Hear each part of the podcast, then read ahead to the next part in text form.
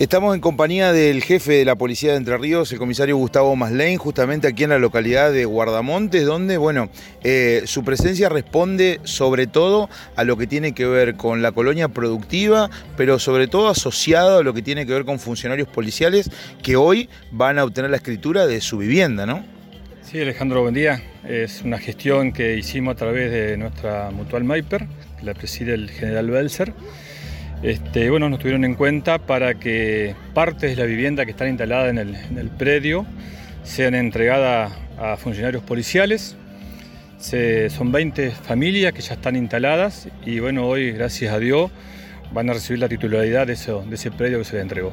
Y qué importante para el funcionario el hecho de contar con, una vivienda propia en tiempos en donde por supuesto es muy difícil y muchas veces tiene que peregrinar y tener la tranquilidad ¿no? de poder constituir una familia, sobre todo en una colonia como esta, ¿no? que tiene mucho por hacer, que empieza de cero y que bueno, seguramente muestra un potencial importante. No, sumamente agradecido y bueno, creo que es una bendición para nuestra gente de, de poder contar con su vivienda propia. Como decía hoy, tiempos difíciles, imposible de, construir, pero bueno, gracias a Dios tuvimos la, esta suerte de ser adjudicados.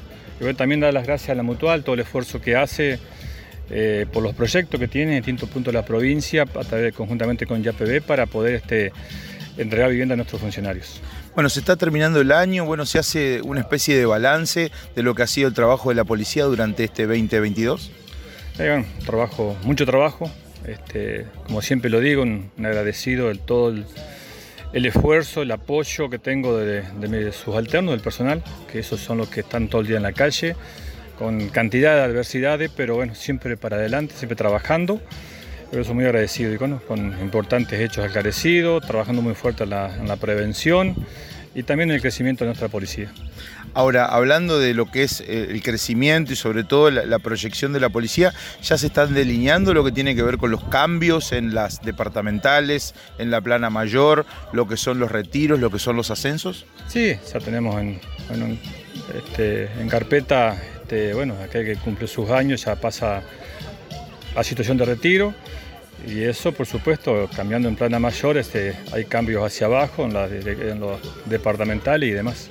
¿Cuándo se va a tener eh, de alguna otra manera un panorama de, cuáles van a ser esos cambios? ¿El año que viene o para fin de año ya estarían? No, a principio del año que viene. Este, siempre lo hacemos después de la temporada de verano, teniendo en cuenta los operativos, la cantidad de festivales que nuestra provincia llevan a cabo en esa época. Bueno, por eso eh, no es lógico que hagamos los cambios ahora, ya el que está está empapado en la problemática, los contactos de cada departamento y bueno, que lleva a cabo todos esos operativos, después vamos a hacer los cambios en el mes de marzo. Teniendo en cuenta eso de lo que han sido los fines de semana largos durante este año, la afluencia de turistas, me imagino que ya se tiene delineado todo el plan para trabajar el verano, ¿no? Sí, casualmente hace 15 días tuvimos una reunión con los directores, departamentos, y uno de los puntos que, eh, fundamentales que tocamos fue el próximo operativo verano, delineando, este, que vayan solicitando las necesidades que, en cada departamento para poder este, hacerle llegar a cada uno lo, que necesita para este, tener éxito en los operativos.